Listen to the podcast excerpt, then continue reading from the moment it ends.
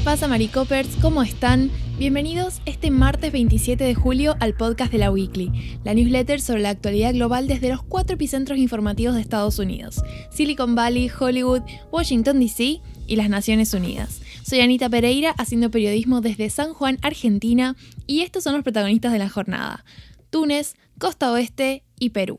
En primer lugar, vamos a hablar de la inestabilidad política de Túnez, cuyo presidente Kais Said destituyó el pasado domingo al jefe de gobierno y suspendió la actividad del Parlamento con la aprobación de decenas de personas que celebraron su decisión en las calles.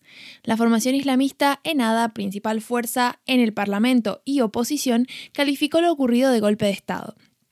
El lunes, Said fue más allá y declaró el cese de los ministros de Defensa y Justicia. Además, mediante un comunicado, advirtió que habría represalias si alguien se opone a su decisión a través de las armas. Advierto a quien piense en recurrir a las armas y a quien dispare una bala que las Fuerzas Armadas responderán con balas. Estas decisiones se producen en el marco de tensiones sociales y numerosas protestas por el manejo gubernamental de la crisis sanitaria desatada por la pandemia y una grave crisis económica. Por otra parte, la costa oeste de Estados Unidos enfrenta una nueva temporada de incendios forestales con al menos 85 focos activos que han quemado 1.5 millones de acres en 13 estados diferentes. Según el Centro Nacional Interagencial de Bomberos, más de 22.000 bomberos forestales y equipos de gestión han sido asignados para contener los incidentes. Idaho tuvo los incendios más grandes, 23, seguido de Montana con 20, el estado de Washington con 10, California con 9, Oregon con 7 y Alaska con 6.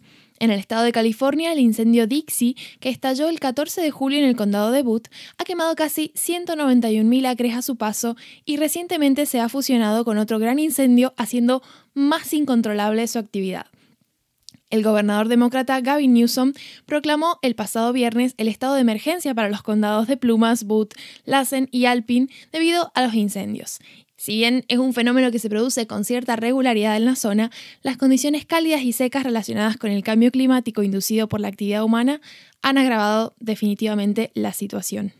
Por último, vamos a hablar de Pedro Castillo, quien es oficialmente el nuevo presidente de Perú, tras haber sido declarado ganador en los últimos comicios presidenciales por un estrecho margen de votos. La toma de posesión se realizará el próximo 28 de julio, día en que se conmemora el bicentenario de la independencia de Perú. Varios mandatarios regionales e internacionales han confirmado su asistencia a la ceremonia, tales como Luis Arce, presidente de Bolivia, Alberto Fernández, presidente de Argentina, el vicepresidente de Brasil, que irá en representación de Jair Bolsonaro, y Felipe VI, rey de España, entre otros. Algunas de sus propuestas de cara al inicio de su mandato han generado mucho debate y controversia, incluso dentro de su partido. Castillo anunció ante el Congreso de Perú Libre, el partido que representa, que renunciará a su sueldo como mandatario, también que pretende presentar al Congreso Nacional una propuesta para reducir en un 50% las dietas de los legisladores y los sueldos de los ministros. En un esfuerzo por lograr gobernabilidad, Castillo también presentó una lista de funcionarios para la mesa directiva del Congreso, cuyo candidato a presidir la Cámara pertenece a la oposición. Por otra parte, el jefe de Comando Conjunto de las Fuerzas Armadas de Perú, general del Ejército César Astudillo, renunció a su cargo a tres días de la asunción. El actual presidente interino, Francisco Sagasti, declaró que se trata de una decisión previa de Astudillo que en nada se relaciona con la presidencia de Castillo. Sin embargo, el clima político todavía es tenso. Como saben, en la newsletter versión escrita están los enlaces para algunas noticias que amplían un poco estos titulares principales, esta información. Pero bueno, caso contrario, nos vemos mañana en la próxima entrega de la Weekly Premium.